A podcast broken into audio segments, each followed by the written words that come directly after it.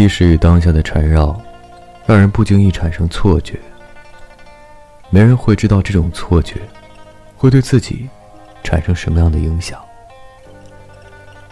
走在香妃曾住过的地方，感受着当时的繁华与眼下的破败，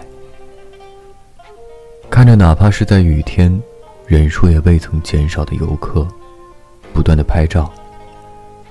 当然，我也不例外。手触到浸满雨滴的扶手，感受着那份冰凉。